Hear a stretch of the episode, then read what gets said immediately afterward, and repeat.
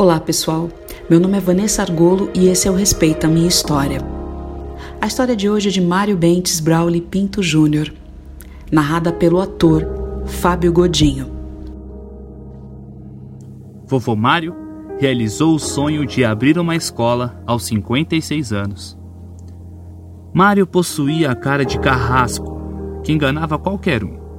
Humilde e brincalhão, seu coração era enorme pai de cinco filhos e avô de uma pequena princesinha, a Maria Teresa, ou Tetê, como ele carinhosamente a chamava. Seu xodó, para onde fosse, carregava sua netinha consigo, falando e se gabando para quem quisesse ouvir. Melhor amigo dos filhos, com ele, qualquer conversa era sem medo. Para qualquer assunto, seus ouvidos eram acolhedores experienciou poucas e boas durante a vida, de motorista de carro coletor a motorista de ônibus. Seu maior objetivo era proporcionar a melhor educação para os filhos, e conseguiu. Todos os cinco construíram seus futuros, encaminhados na vida.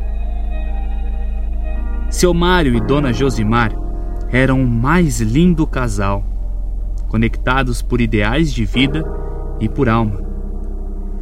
Aos 56 anos, colocou na cabeça e não desistiu até realizar o sonho de abrir uma escola junto à esposa. Foi fundador da escola Celur.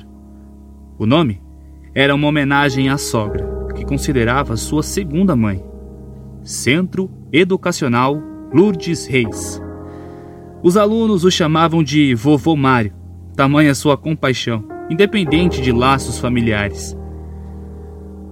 Apaixonado por verde, Mário decidiu construir um pomar no seu quintal.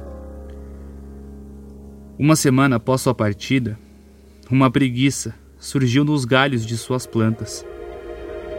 Ao acariciar o animal e entender o que Mário sentia quando zelava pela natureza, sua família encontrou um consolo para a saudade interminável. Mário nasceu e morreu em Manaus, no Amazonas. Faleceu aos 60 anos, vítima do novo coronavírus. Mário não é só mais um número. Manifestamos aqui os nossos mais sinceros sentimentos à família e, por favor, cuide de você, cuide das pessoas que estão ao seu redor. Esse é o projeto Respeita Minha História. Se você quiser ouvir a sua história aqui, envie um e-mail para gente no maisempatia@merespeita.com.